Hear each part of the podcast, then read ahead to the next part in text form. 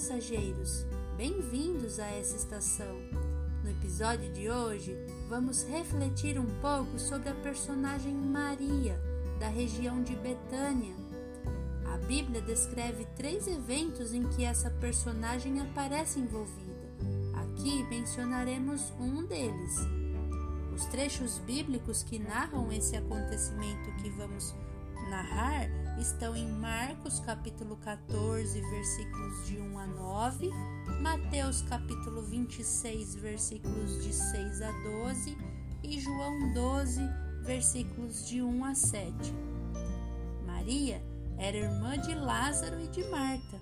Os três irmãos eram bem próximos a Jesus. Eles tiveram experiências indescritíveis com o Mestre. Um exemplo foi quando Jesus fez um grande milagre na vida de Lázaro, ressuscitando-o após quatro dias de sua morte. Pouco tempo depois desse milagre, faltando dois dias para a festa da Páscoa, os irmãos resolveram preparar um jantar em homenagem a Jesus. Nessa ocasião, Jesus estava a poucos dias de ser crucificado, pois em Jerusalém as autoridades estavam planejando a sua prisão e a sua morte.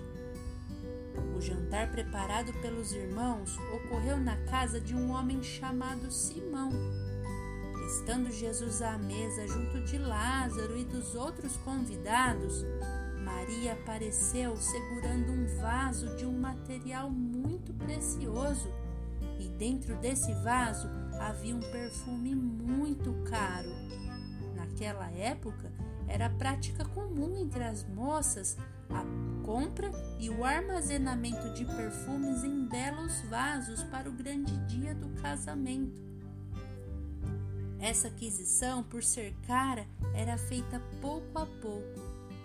Maria então resolveu usar o seu perfume precioso para ungir Jesus naquele jantar.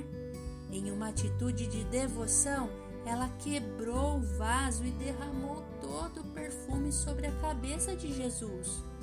Toda a casa se encheu com aquela fragrância.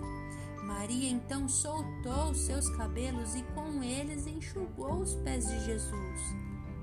Naquela época, o ato de uma mulher soltar os seus cabelos em público não era muito bem visto. Mas Maria não se importou com o que os outros iam pensar naquele momento. Os convidados ali presentes não entenderam toda essa atitude de Maria e ficaram irritados com o desperdício de dinheiro causado com seu gesto. Observaram que se aquele perfume fosse vendido, dava para se lucrar bastante e que uma atitude muito vantajosa é, seria dar aquele valor do perfume em dinheiro aos pobres. Jesus, porém, recebeu positivamente aquele gesto de bondade e, em defesa de Maria, respondeu-lhes: Deixai-a em paz, porque a estão perturbando. Ela praticou boa ação para comigo, pois os pobres vocês sempre terão com vocês e poderão ajudá-los sempre que o desejarem mas a mim vocês nem sempre me terão. Ela fez o que pôde, derramou o perfume em meu corpo antecipadamente, preparando-o para o sepultamento. Marcos capítulo 14, versículos 6, 7 e 8. Essa história nos ensina muito. Maria, sem dúvida, entendeu o real significado do Evangelho de Cristo sua atitude é uma grande evidência de sua fé e gratidão a Cristo. Ela entendeu o sacrifício que Jesus sofreria por ela e por todos nós dentro de alguns dias, quando chegasse o momento da crucificação. Por isso, ela antecipou-se a ungí-lo e fez isso da melhor maneira que pôde. Usou seu melhor perfume aquilo que tinha de mais precioso, sem se importar com as críticas que poderia receber naquele lugar. Ela agiu dessa forma porque sabia que o que recebera em Jesus era muito mais valioso que aquele frasco de perfume.